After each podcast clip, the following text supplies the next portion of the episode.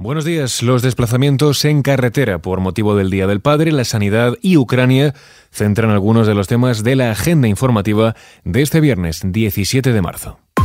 ISFM Noticias con Jorge Quiroga.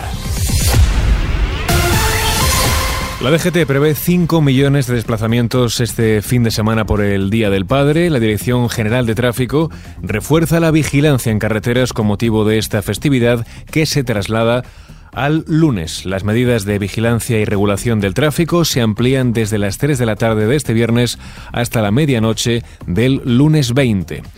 Seguimos en clave política. Yolanda Díaz reaparece junto a Íñigo Errejón, la vicepresidenta segunda, y el líder de Más País presentan un informe de precariedad laboral y salud mental del Ministerio de Trabajo. Todo ello a pocos días de que Díaz oficialice su candidatura en Sumar y sin haber respondido aún a las demandas de Unidas Podemos.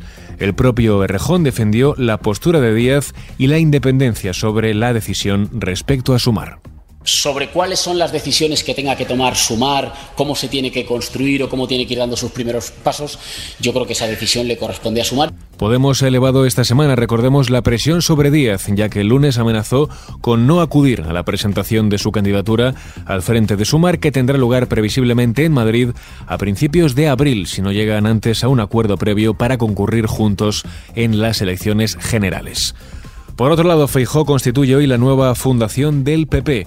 La dirigirá Pablo Vázquez, expresidente de Renfe, e incorpora en su equipo económico a los exministros Fátima Báñez, Ramón Escolano y Josep Piqué, junto a otros seis expertos en materia tecnológica.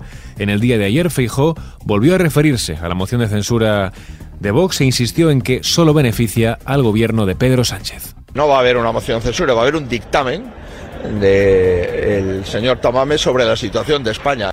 En línea con este asunto, el ministro de la Presidencia, Félix Bolaños, se pronunciaba también sobre la moción. La moción de censura es una gran oportunidad para el Gobierno de España para explicar nuestro proyecto de país, lo que estamos haciendo, lo que vamos a hacer en el año que queda de legislatura y en legislaturas futuras si los españoles y las españolas nos dan su confianza. El ministro reiteró su petición al presidente del Partido Popular, Alberto Núñez Feijóo, para que vote en contra de esta moción y no se abstenga. Seguimos en Madrid. Consejería y Comité de Huelga firman el acuerdo que pone fin a la huelga. La huelga de médicos madrileños se desconvocará hoy a las 8 de la mañana tras 123 días y 15 reuniones que logran acabar así con casi cuatro meses de negociaciones. Escuchamos ahora a la secretaria general del sindicato AMITS, Ángela Hernández. Esta es la última oportunidad para tratar de frenar el deterioro y poder mantener la calidad asistencial de la atención primaria madrileña. Si esto no se pone en marcha, tememos sobre la continuidad del modelo. Por su parte, la presidenta de la Comunidad de Madrid, Isabel Díaz Ayuso, celebraba que se ponga fin a un conflicto, dice, anómalo e innecesario. Este acuerdo da tranquilidad a los pacientes, a los madrileños y asegura la normalidad a un sistema sanitario que aún tiene mucho camino por delante para mejorar el principio de acuerdo contempla como líneas generales la limitación de agendas para frenar la sobrecarga asistencial, un complemento fijo de 450 euros mensuales a todos los médicos y pediatras y un plus de 500 euros al mes para facultativos que hagan tardes puras y 300 para aquellos que trabajen tres o cuatro a la semana. Mientras hoy se reúne el Consejo Interterritorial de Salud, la ministra de Sanidad Carolina Darias acude este viernes en Palma, al que previsiblemente será uno de sus últimos encuentros con los consejeros autonómicos tras un mandato marcado por el coronavirus y la crisis en los servicios de atención primaria. Recordemos, Darias pasará a dedicarse ahora a su candidatura a la alcaldía de Las Palmas.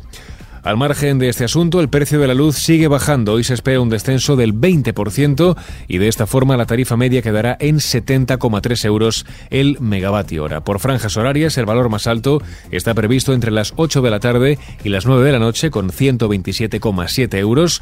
El más bajo de 28 euros quedará enmarcado entre las 2 y las 4 de la tarde. Fuera de nuestras fronteras, el gobierno de Manuel Macron se enfrenta a una fuerte presión por su reforma de las pensiones. El Ejecutivo galo encara dos mociones de censura por parte de la izquierda y la ultraderecha, así como peticiones de dimisión de la jefa del gobierno. Recordemos, la reforma se ha aprobado por decreto y sin voto de la Asamblea Nacional. Por otro lado, Polonia se convierte en el primer país que enviará cazas a Ucrania. La decisión de Varsovia supone un nuevo paso significativo en la entrega de armamento a Kiev tras el acuerdo de los aliados para suministrar carros de combate. El anuncio abre la vía para que se sumen ahora otros miembros de la OTAN. Y vamos ahora con la previsión del tiempo para este viernes. Se espera un aumento de la nubosidad en varios puntos del país, sobre todo en la mitad norte, con lluvias en la mitad occidental peninsular y buena parte del interior noreste serán localmente persistentes en el oeste de Galicia y también en el norte de Aragón. Con la previsión del tiempo ponemos punto y final a este repaso informativo.